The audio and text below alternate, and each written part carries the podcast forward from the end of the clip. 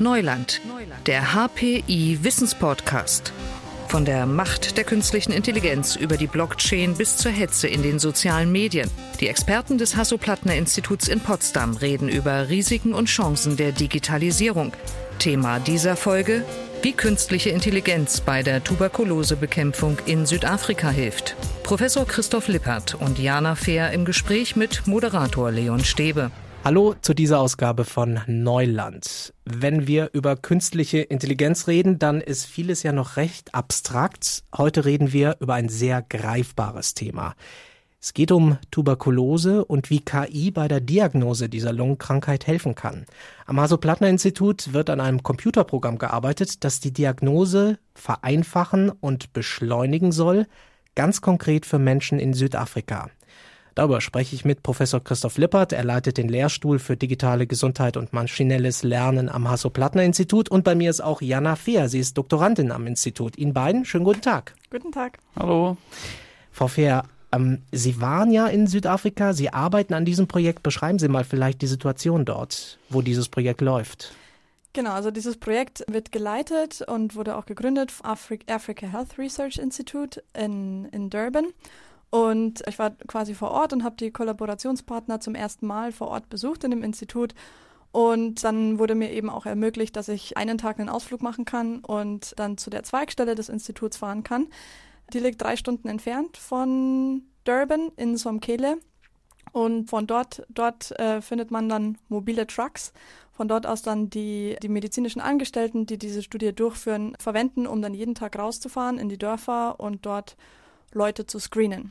Und das ist eine sehr ländliche Gegend, oder wie muss ich mir das vorstellen? Genau, es ist eine sehr, sehr ländliche Gegend, also nur alleine von Durban nach Somkele. Somkele ist schon relativ ländlich, fährt man schon drei Stunden und dann von Somkele aus geht es dann quasi nochmal mehr aufs Land raus.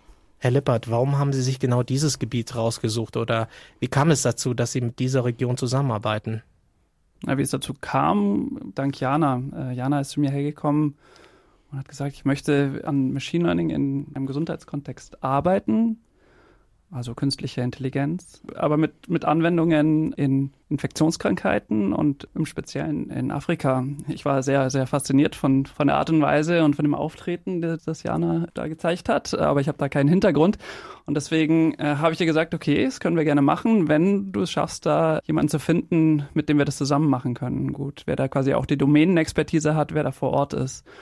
Und da hat eben Jana dann die Emily Wong kontaktiert, bei der wir dann direkt quasi hängen geblieben ist. Das ist wirklich eine ganz tolle Kollaboration, die gestartet ist. Emily ist eine äh, Forscherin an dem äh, Africa Health Research Institute, die diese Studie eben leitet und äh, Medizinerin.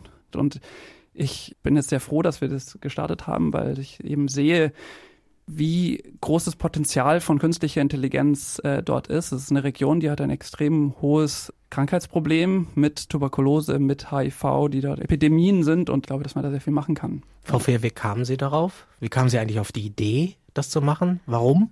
Also ich war persönlich schon viel in Afrika unterwegs, habe auch in einem Gesundheitszentrum zum Beispiel mal in Kenia gearbeitet und habe da eben die Problematik auch teilweise mitbekommen. Und ich habe meinen Master in molekulare Biotechnologie gemacht und habe mich da mit Infektionskrankheiten beschäftigt und wollte dann damit eben auch weitermachen mit meinem PhD, aber eine neue Technologie dazu lernen, was eben künstliche Intelligenz war. Und man braucht für KI-Anwendungen braucht man immer ganz viele Daten. Also habe ich mich in meinen ersten Wochen von meinem PhD, als ich bei Professor Lippert angefangen habe, erstmal hingesetzt, okay, ich brauche irgendeinen Kollaborationspartner, ein Institut, die an Infektionskrankheiten forschen und große Daten generieren. Und dann bin ich so in diese Community Studies reingerutscht. Das ist eben heutzutage ja, wo man eben mal von ganzen Communities Gesundheitsdaten erhebt. Da kommen viele Daten zusammen und das eignet sich super für, für künstliche Intelligenz und habe da eben, bin dann somit eben auf das Africa Health Research Institute gestoßen und auch auf die Community Study Wukusasi vor Ort. Jetzt ist die Frage, wie können Sie den Menschen in Südafrika, in dieser konkreten Region helfen? Was tun Sie, Herr Lippert? Also konkret haben wir mal angefangen, mit der, der Emily Wong zu reden, was gibt es denn an Daten? Und dann habe ich eben geschaut, okay, wo könnte da Machine Learning, künstliche Intelligenz sofort helfen? Wie Jana beschrieben hat, ist es eben so, dass wir da mit den Trucks in diese Dörfer reinfahren. Auf das sind Trucks mobile Kliniken oder mobile Ärzteeinheiten? Das ist eben, ist eben eine mobile Klinik quasi mhm. hinten im Laderaum eingerichtet. Da ist dann auch ein, ein Gesundheitsarbeiter drauf, also eine Krankenschwester zum Beispiel.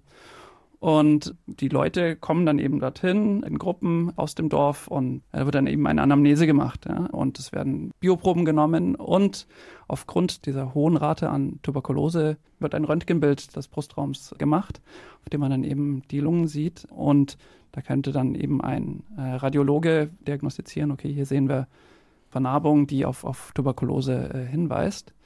Was wir versuchen, ist jetzt eben ein Computerprogramm zu schreiben, das das eben vor Ort direkt eine solche Analyse machen kann und, und schon das Risiko von, von Tuberkulose quasi abschätzt.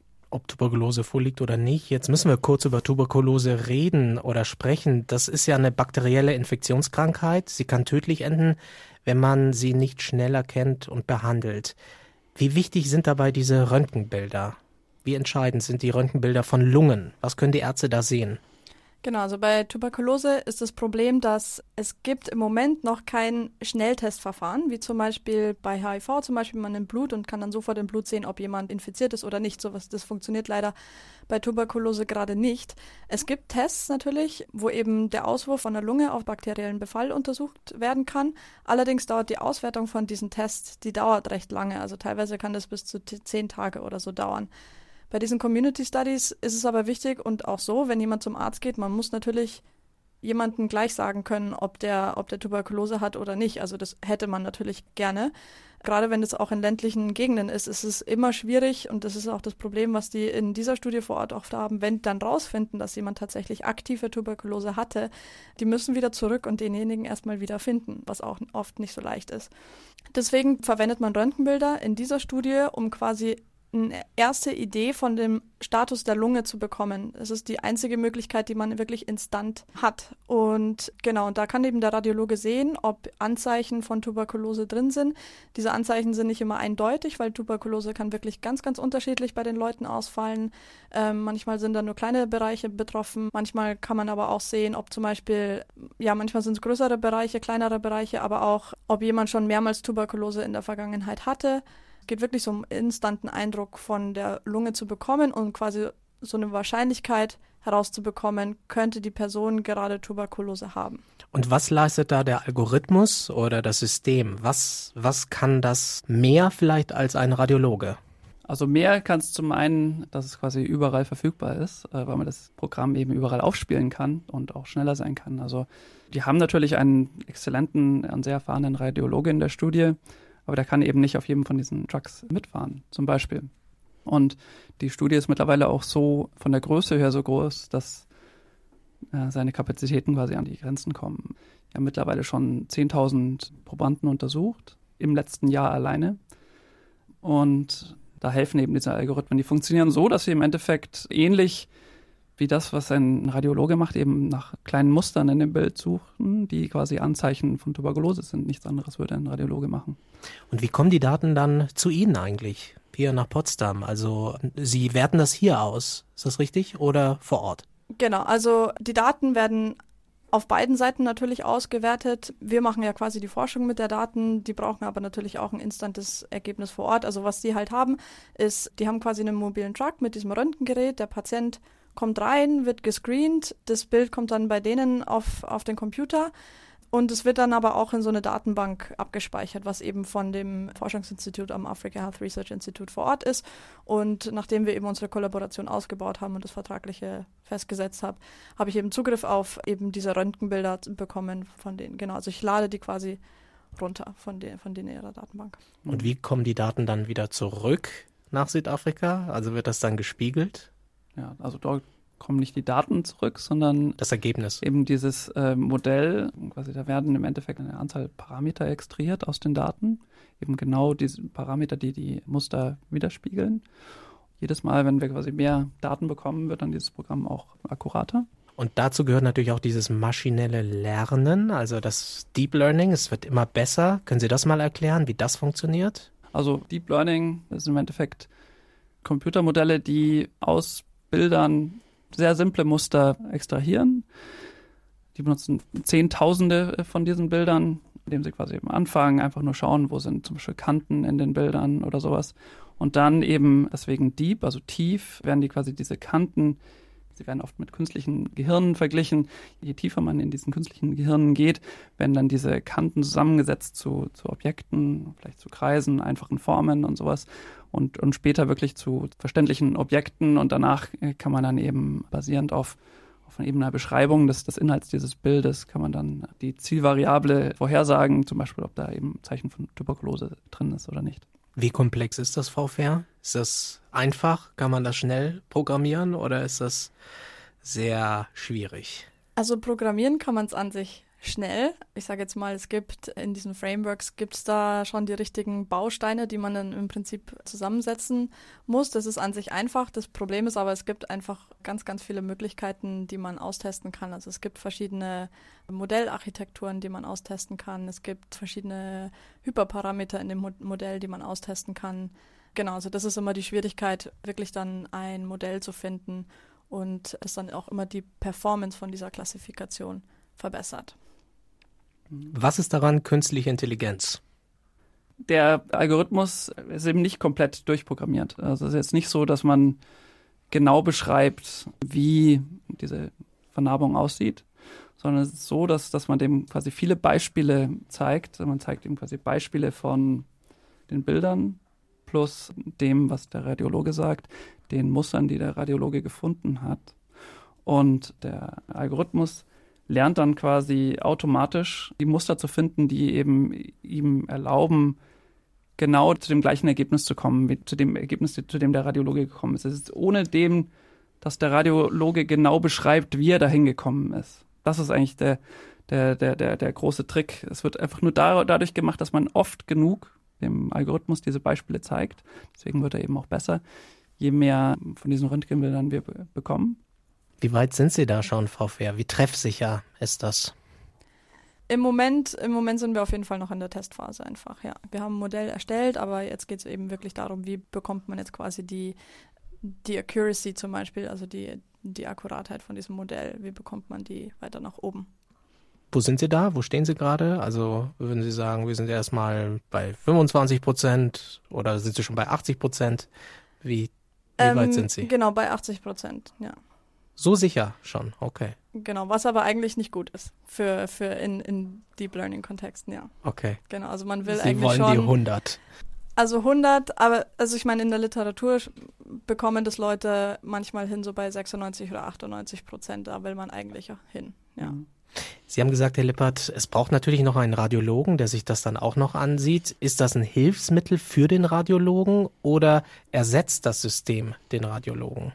Naja, also vor Ort ersetzt es erstmal den Radiologen, weil der ist ja quasi erstmal nicht vor Ort. Ne? Aber es ist im Endeffekt ein Mittel, wenn diese Software sagt, da ist ganz sicher gar nichts drin, dann, dann kann man schon relativ sicher dann auch sagen, okay, da muss der Radiologe auch nicht mehr draufschauen oder zumindest nicht mehr in dem Detail draufschauen.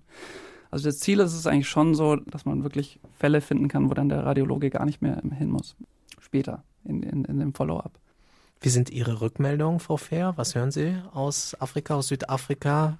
Wie, wie kommt das an, das, was, woran Sie sitzen? So, im Moment arbeite ich separat. Also es ist im Moment nicht so, dass ich bekomme die Bilder, ich analysiere das und gebe denen sofort das, mhm. das Ergebnis zurück. Wir entwickeln wirklich nur anhand von den Bildern von denen, aber die benutzen eben gerade im Moment eine Software für diese Analyse, die aber sehr viele Fehler auch macht in der Vorhersage. Und deswegen geht es eben wirklich darum, ja, einfach ein, ein Tool zu finden, was es eben besser macht und vor allem auch einen anderen Ansatz verwendet. Und das Gute ist auch, dass das für das Institut dann flexibler ist, weil die dadurch, dass wir quasi direkte Kollaborationspartner sind, können sie immer wieder immer wieder zu uns herkommen und sagen, hier haben wir ein Beispiel, das hat nicht gut funktioniert, also wo man dann wirklich so in Kollaboration später dann in der Phase, wenn es dann angewendet wird, wirklich konkrete Fälle, Ergebnisse angucken kann und das anpassen kann.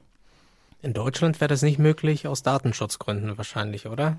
Es würde zumindest länger dauern. Die Daten, die wir bekommen, sind natürlich hier auch anonymisiert. Genauso kann man auch hier solche Datensätze erstellen. Aber der Weg dahin ist viel länger auf jeden Fall. Und hier ist eben der Vorteil, dass wir eben an eine existierende Studie andocken können.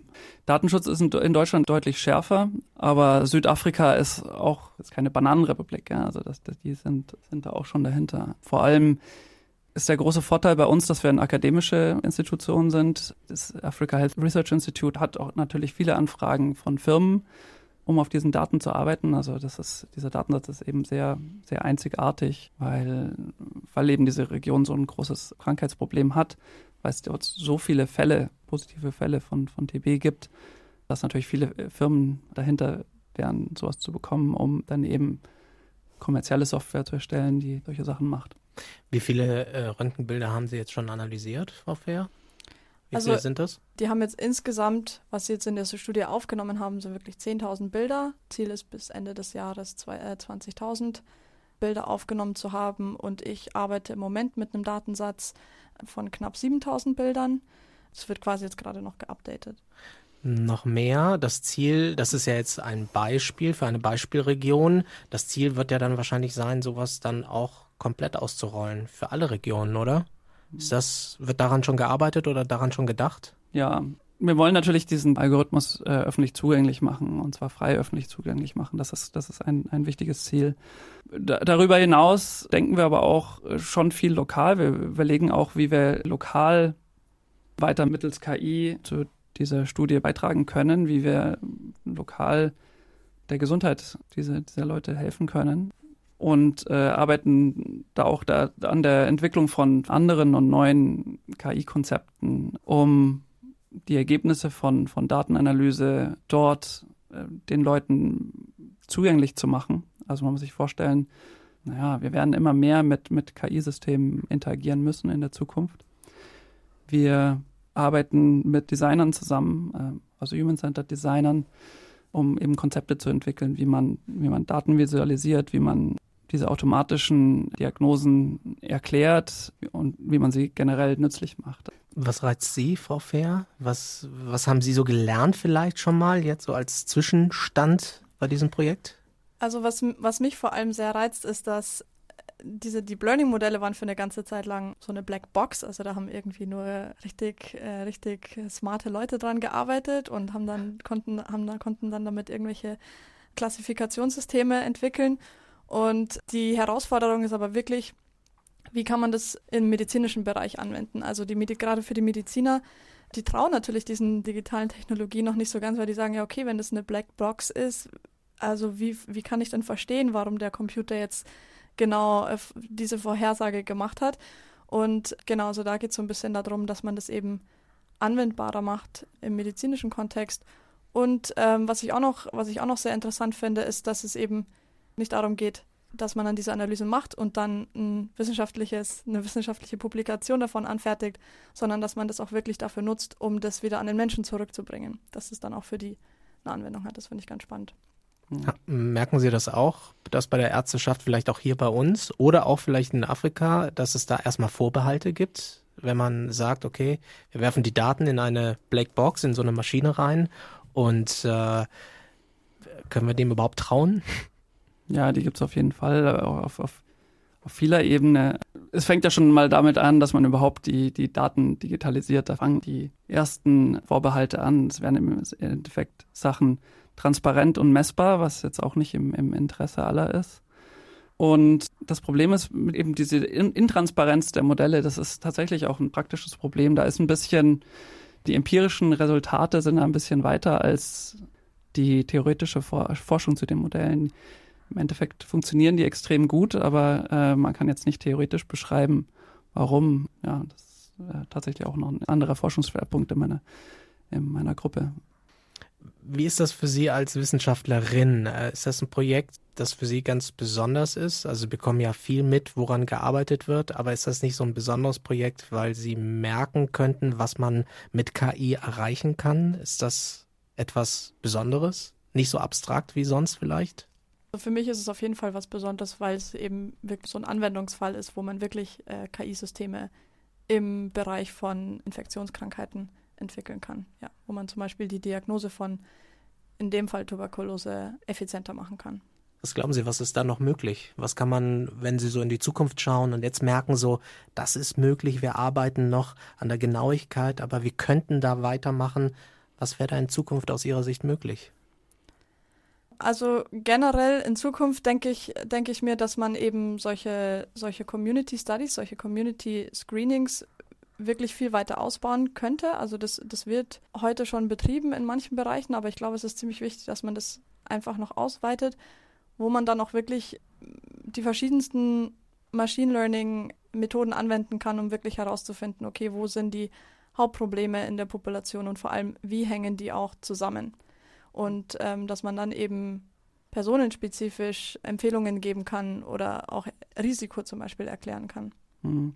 Also in diesen Gesundheitsstudien, was momentan viel gemacht wird, ist eben auf im Endeffekt Populationsebene oder Community-Ebene, wie in diesem Beispiel, eine Vielzahl von Daten gesammelt. Es werden im Endeffekt mehr Daten gesammelt, als man wirklich analysieren kann. Algorithmen können eben helfen, diesen Analyseprozess äh, voranzutreiben. Momentan ist eher der, der, der Ansatz, dass man die Daten in eine Datenbank speichert und dann rückwirkend schaut, wenn dann irgendwie zum Beispiel irgendeine schwerwiegende Krankheit ähm, aufgetreten ist, dass man dann rückwirkend in, bei diesen Personen schaut, haben wir da vielleicht früher schon was gesehen? Ja. Wenn wir jetzt allerdings quasi Teile der Datenanalyse automatisieren können, ja, also Sachen, die wirklich momentan noch dadurch gemacht werden, dass wenn ein Arzt oder sowas draufschaut auf die Daten, können wir eigentlich fast schon, schon real-time sehen, ob es schon frühe Anzeichen von, von Krankheiten gibt, äh, die uns dann auch helfen, die Ursachen früh zu erkennen. Ja. Das ist auf jeden Fall das Ziel. Und Frau Fehr, wenn Sie jetzt irgendwann mal wieder nach Südafrika reisen, ist das irgendwie schon geplant? Im Herbst vermutlich, ja. Aha. Und was werden Sie dann dort machen? Genau, also hauptsächlich geht es auf jeden Fall darum, sich mit den Kollaborationspartnern auszutauschen. Das ist natürlich immer, immer toll, wenn man mal die Ge Gelegenheit hat, wirklich eine Woche im gleichen Gebäude zusammenzuarbeiten, sich wirklich intensiv in Meetings auszutauschen. Und vor allem auch, für mich ist auch immer viel der Austausch von den, von den lokalen Wissenschaftlern vor Ort, die einfach äh, unglaubliches Wissen haben über die lokale Situation vor Ort. Und da, da lerne ich auch immer viel aus den Gesprächen. Und können Sie ein bisschen beschreiben, wie Sie dann Ihre Daten darstellen? Also Sie tauschen sich ja dann aus, so was Sie dann rausgefunden haben. Was passiert dann? Was mir eigentlich auch mal recht Spaß macht, ist, dass natürlich die Kollaborationspartner vor Ort, das sind, das sind oftmals Biologen, das sind, das sind Mediziner. Und natürlich muss ich mir dann immer einen Weg überlegen, wie kann ich jetzt meine Arbeit darstellen, sodass die das auch verstehen, sodass es eben ja, verständlich ist für, für die. Also die Kommunikation mit Lebenswissenschaftlern, Medizinern, Biologen ist schon immer einer der, der, der Hauptherausforderungen eigentlich in meiner Karriere. Ich meine, wir sind hier in einem interdisziplinären Feld, bin im Endeffekt Informatiker und ich habe Jahre gebraucht, bis ich, bis ich eine, eine effektive Sprache entwickelt habe, um mit, mit Leuten von der anderen Seite, quasi äh, von der Anwendung, in der ich arbeite, zu reden und, und kommunizieren zu können, so dass es auch effektiv ist. Im, Im Frühjahr wollen wir eine zweiwöchige, ein- oder zweiwöchige Sommerschule dort in Durban veranstalten, die auch interdisziplinär werden soll. Da sollen Computerwissenschaftler wie wir kommen, da sollen die Mediziner vor Ort kommen, wir wollen auch die, die Study Nurses mit einbinden und eben auch denn diese Human-Centered Design-Komponente mit einbinden, um dann eben vor Ort auch nochmal zu sehen, wie wir aufbauend auf den Resultaten, die wir bis jetzt haben, diese Studie ausbauen können, wie wir dort digitale Technologien noch, noch näher an, an diese Population ranbringen können äh, und wie wir denen noch weiter helfen können, aber auch dort vor Ort die Leute ausbilden, werden dann Doktoranden dort teilnehmen können, sodass es nicht nur so ist, dass aus Potsdam nach Durban da die Technologie kommt, sondern dass die auch die vor Ort entwickeln können. Und ein wichtiger Faktor, ganz offensichtlich, das habe ich zumindest gelernt, ist, dass man Sachen auch erklären muss oder die dieses System auch erklären muss. Das ist für Sie wahrscheinlich dann eine besondere Herausforderung dann vorher. Genau, Herausforderung würde ich es vielleicht gar nicht mal nennen. Also es macht einfach unglaublich viel Spaß. Ich habe äh, die letzten zwei Male, wo ich dort war, das sind eben auch viele PhD-Studenten, so wie ich, dass ich dann wirklich so ein bisschen aufbauend eine Präsentation vorbereitet habe, wo ich dann irgendwie mal angefangen habe, was ist überhaupt Deep Learning zum Beispiel zu erklären. Und ja, das Feedback, was, was, was ich dann immer von, von den Kollegen da vor Ort bekomme, ist auf jeden Fall immer, immer spannend. Mhm. Das war Jana Fehr, Doktorandin am Hasso-Plattner-Institut und das war Professor Christoph Lippert, der Leiter des Lehrstuhls für digitale Gesundheit und maschinelles Lernen. Ich danke Ihnen sehr heute für das Gespräch und alles Gute für Ihre Arbeit. Dankeschön. Ja, vielen Dank. Und in unserer nächsten Ausgabe von Neuland geht es um die Schule. Was kann, was muss digitaler werden? Warum braucht es eine Cloud für die Schule? Das ist das Thema in unserer nächsten Folge. Bis dahin, tschüss, ciao, sagt Leon Stäbe. Digitales Wissen verständlich auf den Punkt gibt es alle zwei Wochen bei Neuland, dem Wissenspodcast des Hasso-Plattner-Instituts.